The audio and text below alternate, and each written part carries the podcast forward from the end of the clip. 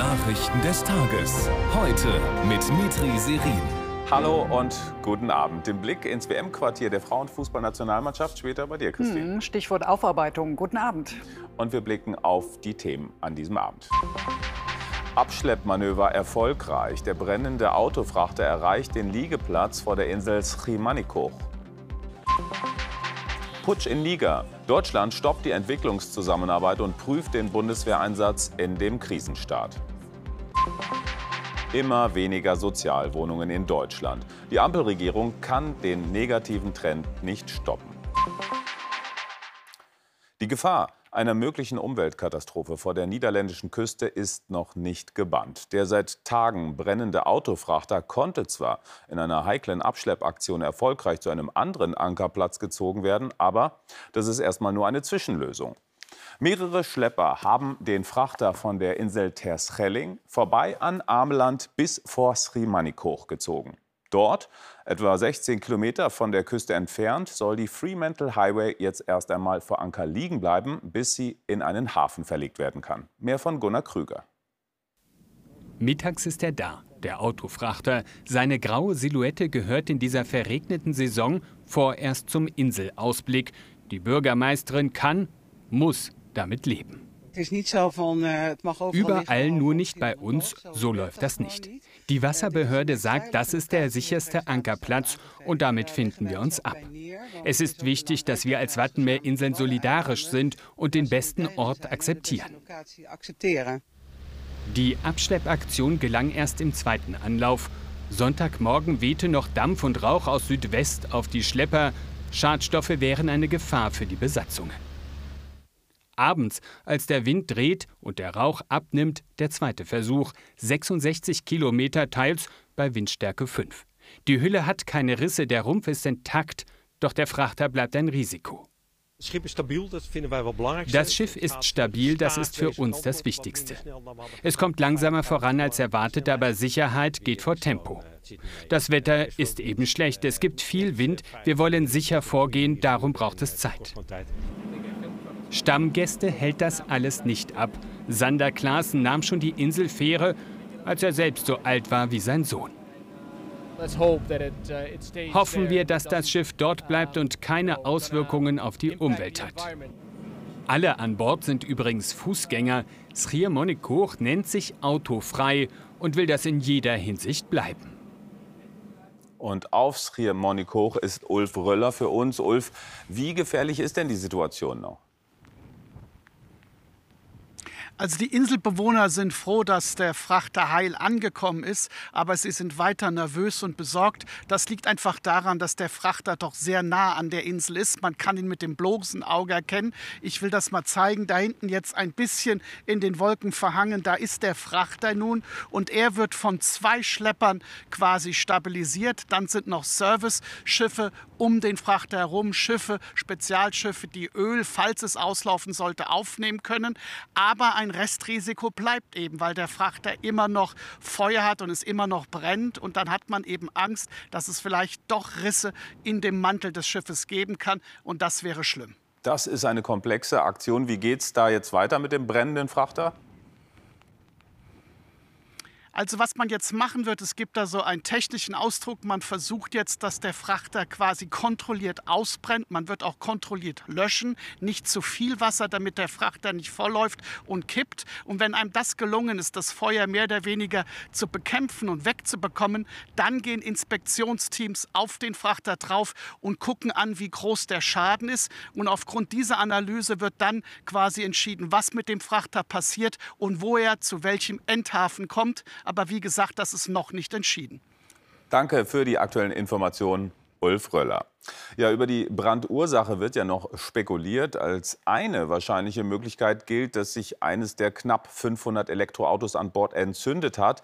Und das befeuert auch die Diskussion, ob von E-Autos und deren Batterien größere Gefahren ausgehen. In diesem Zusammenhang forderte der BUND, Autotransporte auf dem Meer künftig als Gefahrenguttransporte zu deklarieren. Martin Schiffler berichtet. Wenn ein Auto erstmal brennt, muss der Brand mit Wasser bekämpft werden. Wasser gegen die Flammen, aber auch zur Abkühlung, was vor allem für die Batterien oder Akkus von Elektroautos nötig ist. Es ist heute weniger die E-Mobilität ein Thema. Die E-Autos brennen wie die Benziner- und Dieselautos, sondern es ist mehr das Thema, dass die Autos intensiver brennen durch die höheren Kunststoffanteile. Und durch den Kunststoff brennen die Autos heftiger und sie brennen vor allen Dingen schneller von Auto zu Auto. Noch ist die Brandursache auf dem Frachter im Wattenmeer unklar. Potenzielle Elektroautokäufer lassen sich offenbar nicht verunsichern. Natürlich äh, muss man darauf achten, dass sowas nie wieder passiert und dass man gewisse Sicherheitsregularien auch einhält und gewisse Erfahrungen auch in dieser Nische betrachtet und jetzt nicht alles auf E-Mobilität stürzt, sondern einfach auch die Sicherheit für die Menschen, für die Umwelt äh, im Kopf behält. Das ist ein Unglück einfach. Und ich habe sehr viele andere brennende Fahrzeuge auch schon auf den Straßen gesehen und es waren keine E-Fahrzeuge. Von dem her, glaube ich, hält sich das die Waage. Das bestätigt der Gesamtverband der Versicherer GDV. Elektrofahrzeuge brennen nicht häufiger als andere. Bleibt die Brandbekämpfung. Die kann nicht erfolgreich sein, wo die Feuerwehr nicht rankommen kann. Die Lösung wäre mehr Platz, doch der kostet auch mehr Geld. Wir sollten uns wirklich jetzt diesen auch Vorfall zum Anlass nehmen, egal was passiert ist und was schuld ist, uns zu überlegen, ob das wirklich sinnvoll ist, dass wir Produkte, die wir eigentlich vor Ort herstellen sollten, weite Wege übers Meer schicken, durch große Temperaturdifferenzen, kalt und warm, um die dann nachher hierhin zu transportieren oder ob wir das nicht lieber vor Ort machen sollten. Technisch machbar wäre das in Deutschland. Aber auch das ist letztlich nicht nur eine Frage der Sicherheit, sondern auch des Geldes. Mit großer Sorge schauen viele gerade auf den afrikanischen Kontinent. Immer mehr Länder dort werden von Militärs beherrscht. Inzwischen haben sie in Mali, in Burkina Faso, im Tschad und im Sudan das Sagen und seit letzter Woche auch in Niger. General Tiani hat sich dort an die Macht geputscht. Die Lage auf den Straßen, die ist angespannt. Nachbarstaaten, die EU und auch Deutschland wollen den Staatsstreich nicht hinnehmen und für alle hängt jetzt viel von der Entwicklung in den nächsten Tagen ab. Jan Fritsche dazu. Es sind diese Bilder vom Wochenende, die die Sorgen vor einer Eskalation des Konflikts in Niger wachsen lassen. In der Hauptstadt Niamey demonstrieren Tausende für die Putschisten. Sie greifen die Botschaft der ehemaligen Kolonialmacht Frankreich an, schwenken stattdessen russische Flaggen und skandieren Putin. Die westafrikanischen Staaten erhöhen gestern bei einer Krisensitzung den Druck auf die Putschisten. Der gewählte Präsident Basum müsse freigelassen und wieder eingesetzt werden. In the event Sollten unsere Forderungen nicht binnen einer Woche erfüllt werden, werden wir alles Nötige tun, um die Verfassungsordnung in Niger wiederherzustellen. Das kann auch die Anwendung von Gewalt einschließen. Die EU und die USA unterstützen das Vorgehen der Westafrikaner. Vor allem für Frankreich steht viel auf dem Spiel. Das Land hat rund 2000 Soldaten in Niger und ist für seine Atomkraftwerke auf nigrisches Uran angewiesen. Auch Deutschland prüft jetzt die Konsequenzen für seine Soldaten in Niger und den geplanten Abzug aus Mali. Diejenigen, die den Putsch äh, dort zu verantworten haben, haben erklärt, dass sie sich an alle internationalen Absprachen und Vereinbarungen halten wollen. Das wird jetzt zu prüfen sein. Ich sagte ja schon, dass wir dabei sind, auch alternativ, äh, äh alternative Wege zu suchen, wie wir unsere, unser Kontingent aus Mali herausbekommen. Einer der Putschisten meldet sich heute per Video. Angeblich plane Frankreich zusammen mit der abgesetzten Regierung eine Befreiungsaktion des bisherigen Präsidenten. Belege dafür gibt es nicht. Die Befürchtung des Westens ist, Niger könnte sich wie schon seine Nachbarländer Russland zuwenden. Das sucht seit dem Ukraine-Krieg neue Partner und ist mit der Söldnergruppe Wagner zum Beispiel in Mali aktiv. Doch Experten relativieren.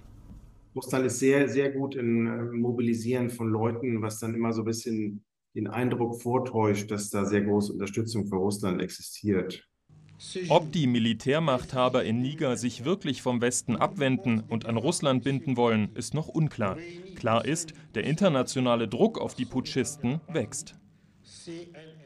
Jetzt zur Ukraine. Da meldet die Regierung weiter Geländegewinne. Vergangene Woche seien fast 15 Quadratkilometer von Russland zurückerobert worden. Gleichzeitig greift Russland weiter Städte im Süden und Osten der Ukraine an. In der Heimatstadt von Präsident Zelensky, Krivieri, schlugen zwei russische Raketen in ein neunstöckiges Wohnhaus und ein Gebäude der Universität ein. Mindestens sechs Menschen seien dabei getötet worden, mehr als 75 verletzt. Auch in Cherson starben vier Menschen durch russischen Artilleriebeschuss. Der Verfassungsschutz führt die AfD als rechtsextremen Verdachtsfall und fühlt sich nach der Europawahlversammlung der Partei bestätigt. Diverse AfD-Kandidaten hätten dort rechtsextremistische Verschwörungstheorien geäußert, so Behördenchef Haldenwang. Vertreter des ehemaligen gemäßigteren Lagers würden so gut wie keine Rolle mehr spielen und verfassungsfeindliche Strömungen zunehmen. Die Ampelkoalition hatte sich ja den Bau von 100.000 Sozialwohnungen pro Jahr als Ziel gesetzt, aber davon ist man noch ziemlich weit entfernt. Im vergangenen Jahr wurden nur 22.545 Wohnungen für Menschen mit geringem Einkommen gebaut. Gleichzeitig fielen aber 36.500 weg, weil die Sozialbindung auslief. Ende des Jahres gab es damit bundesweit nur noch rund eine Million Sozialwohnungen. Im Rahmen unserer Reihe ZDF In zeigt Beatrice Steinecke in Rostock die Schwierigkeiten, bezahlbaren Wohnraum zu schaffen. 5500 Wohnungen fehlen in der Hansestadt Rostock. Dies könnte ein neuer Standort sein. Platz für bis zu 1200 Wohnungen plus Gewerbegebiet. Gegen die Baupläne hat sich allerdings eine Bürgerinitiative gegründet. Also ich bin Sozialarbeiterin, ich würde sofort nichts sagen, wenn wir hier sozialen Wohnungsbau machen würden. Aber ich glaube, äh, dass die Erschließung der Fläche so teuer ist, dass hier doch wieder nur eine bestimmte Menschengruppe wohnen könnte. Das Gelände gehört fast ausschließlich der Stadt. Sie will selbst erschließen, die Vergabe der Grundstücke an konkrete Vorgaben knüpfen. Am Ende wollen wir natürlich bezahlbaren Wohnraum anbieten. Äh, das ist ein ganz schwieriges Unterfangen. Die Baukosten sind in den letzten Monaten und Jahren extrem in die Höhe gegangen. Das ist eine riesige Herausforderung. Bis zu 30 Prozent der jährlich neu gebauten Wohnungen in Rostock sollen sozial gefördert werden. Bei den bestehenden läuft die Förderung nach einer bestimmten Zeit aus. Daher sinkt die Zahl der Sozialwohnungen in Deutschland stetig, in den letzten zehn Jahren um rund ein Drittel. Die kommunale Wohnungsgesellschaft baut in Rostock-Lichtenhagen 42 neue Sozialwohnungen. Der Bauherr kritisiert die Richtlinien des Landes. Das aktuelle Förderprogramm ist äh, so gestrickt und so definiert, dass es mit den aktuellen Preisen nicht harmonisiert. Das heißt, wenn ich eine geförderte Wohnung baue nach diesem Programm, bleibe ich am Ende auf Kosten sitzen. Experten sind sich einig, ohne deutlich mehr Förderung von Land und Bund, etwa mit einem Sondervermögen oder einem höheren Wohngeld, lässt sich bezahlbares Wohnen kaum realisieren. Wegen der geplatzten Pkw-Maut muss der Bund ja 243 Millionen Euro Schadenersatz an die vorgesehenen Betreiber zahlen. Und Verkehrsminister Wissing, der lässt jetzt prüfen, ob sein CSU-Amtsvorgänger Scheuer dafür in Regress genommen werden kann. Das sei eine juristische und keine politische Frage, so Wissing. Die CSU nennt Wissings Pläne ein durchsichtiges Wahlkampfmanöver. Ja, können Politiker für ihre Entscheidungen haftbar gemacht werden? Damit beschäftigt sich heute auch heute live. Um 19.30 Uhr geht's los auf ZDF heute und auf unseren Social-Media-Kanälen. Mögliche Regressforderungen kommen auch auf Klimaaktivisten der letzten Generation zu. Nach Blockaden an mehreren Flughäfen will der Lufthansa-Konzern jetzt Schadenersatz geltend machen. Es gehe dabei um Flugausfälle in Düsseldorf und Hamburg am 13. Juli und um eine Blockade am Berliner Hauptstadtflughafen im November 2022, so eine Konzernsprecherin. Die Krankenhausreform ist ein wichtiges Projekt der Bundesregierung. Klar ist aber auch, nicht alle Kliniken in Deutschland werden überleben. Die Deutsche Krankenhausgesellschaft rechnet nach einer Umfrage damit, dass 15 Prozent innerhalb der kommenden zehn Jahren schließen müssen. 69 Prozent der Kliniken sehen sich mittelfristig in ihrer Existenz gefährdet. Was das konkret bedeutet, zeigt Susanne Freitag an einem Beispiel aus dem Saarland. Auf der Intensivstation des Klinikums in Merzig Standardbetrieb, so scheint es zumindest. Aber das Krankenhaus hat Insolvenz angemeldet. Erst kam Covid, dann die Inflation. Die Schulden zu hoch, Reißleine. Im Moment gibt es einen Schutzschirm. Der Betrieb läuft erst einmal weiter, vorübergehend. Es ist also erstmal wichtig, dass das Krankenhaus hier bleibt, weil hier die Region ganz einfach ein Krankenhaus braucht, um halt hier die Menschen zu versorgen. Was ist dazu notwendig? Notwendig ist natürlich dazu, dass wir zukunftsträchtige sichere Planungszahlen haben. Wir brauchen also ganz einfach verlässliche Fakten. Aber Zahlen und konkrete Konzepte fehlen noch. Die Krankenhausreform ist angekündigt, aber viele Krankenhäuser werden schließen müssen, bevor sie überhaupt in Kraft tritt. Ob Merzig erhalten bleibt? Till Bialek wurde hier zweimal am Knie, einmal an der Hüfte behandelt. Merzig ist das einzige Akutkrankenhaus in seiner Nähe. Und wenn es sonst nichts gibt, ist ja für die Angehörigen oder die, die her müssen, ist es ja kacke, wenn die weit, weit weiter weg müssen oder so. Deswegen, ich wäre schon dafür, dass man es am Leben erhält. Die Reform sieht vor, dass es künftig Vorhaltepauschalen statt Fallabrechnungen gibt. Das Personal ist skeptisch. Die Ärzte müssen trotzdem 24 Stunden, sieben Tage die Woche vorgehalten werden, entsprechender Standard. Pflegepersonal genau dasselbe. Dienstpläne sind geschrieben, ob jetzt wenig Patienten da sind oder äh, viele. Erst einmal fordern die Krankenhäuser jetzt einen sofortigen Inflationsausgleich, sonst ist die Welle der Klinikschließungen kaum aufzuhalten. Temperaturen weit über 40 Grad. Griechenland ätzte ächzte, heißt es natürlich, mehr als zwei Wochen unter enormer Hitze. Hinzu kamen zahlreiche Waldbrände. Und auch wenn sich die Lage inzwischen leicht entspannt hat, im gesamten Land sind tausende Hektar Wald und landwirtschaftlich genutzte Flächen von den Flammen zerstört worden. Und es bleibt weiterhin im wahrsten Sinne des Wortes brandgefährlich. Barbara Luke. Verbrannte Erde, alles erstarrt. Rund um Athen gibt es kaum noch grüne Flächen. Das Feuer hat Wälder, Felder, Fabriken mitgerissen und die, die hier leben, sind voller Sorge und so wütend. Wenn es im ganzen Land brennt, was soll man zuerst löschen? Es fehlt an Organisation und guten Flugzeugen. Der Staat muss viel mehr für die Umwelt tun. Der Mittelmeerraum wird im Sommer immer mehr zum Waldbrand-Hotspot. In Griechenland kämpfen sie seit Wochen gegen die Flammen. Klimawandel, Erderwärmung als Brandbeschleuniger, der Süden, der immer heißer und trockener wird. In Europa sind bereits im letzten Jahr 1,6 Millionen Hektar verbrannt. Wir brauchen ein neues Waldmanagement, müssen feuerresistentere Bäume pflanzen, uns anpassen. Und die vielen Touristen, die sich hier im Sommer tummeln, müssten sich eher auf das ganze Jahr verteilen. Auch die Landflucht begünstigt hier das Feuer, denn immer mehr Menschen ziehen in die Städte. Felder verwildern und wuchern zu gefährlichem Brennmaterial.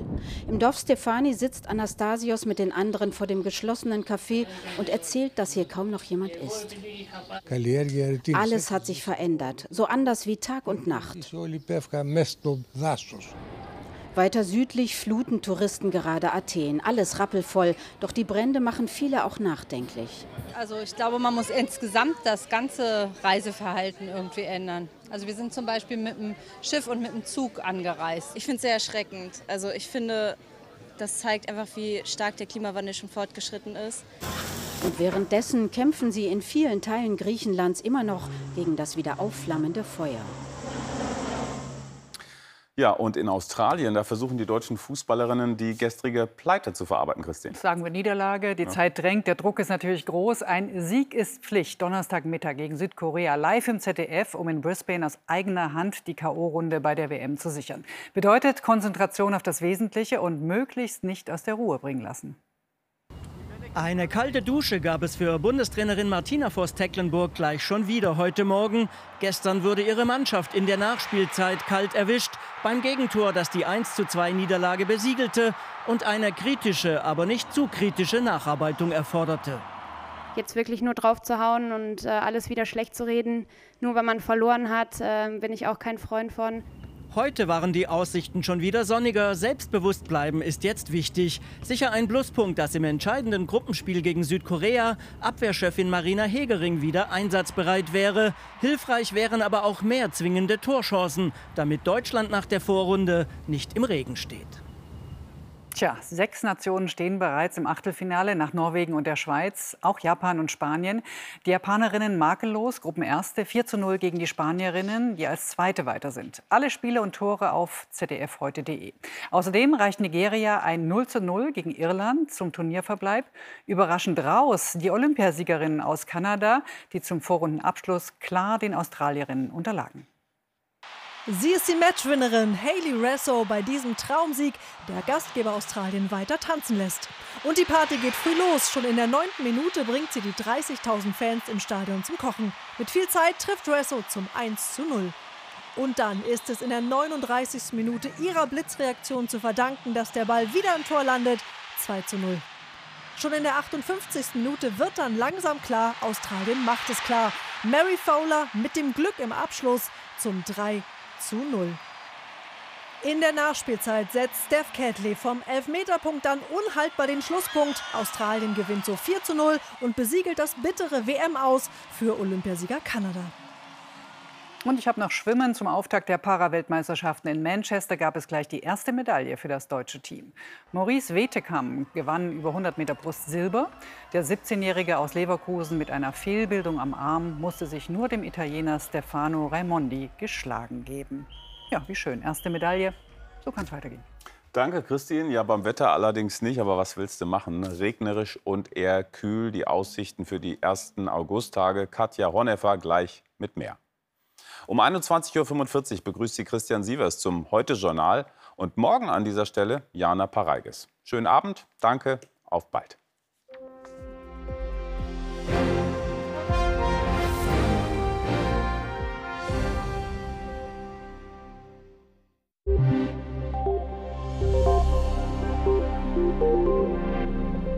Guten Abend. Das wird eine sehr wechselhafte Wetterwoche. Schon in den vergangenen 24 Stunden sind viele Regenwolken besonders über den Norden und die Mitte Deutschlands hinweggezogen. Und jetzt entwickelt sich gerade ein neuer Regen, der hier vom Ärmelkanal von Frankreich und den Benelux-Staaten zu uns reinzieht.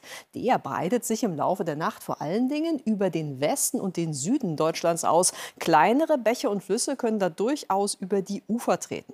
Eine überregionale Hochwasserlage brauchen wir aber derzeit derzeit nicht zu befürchten.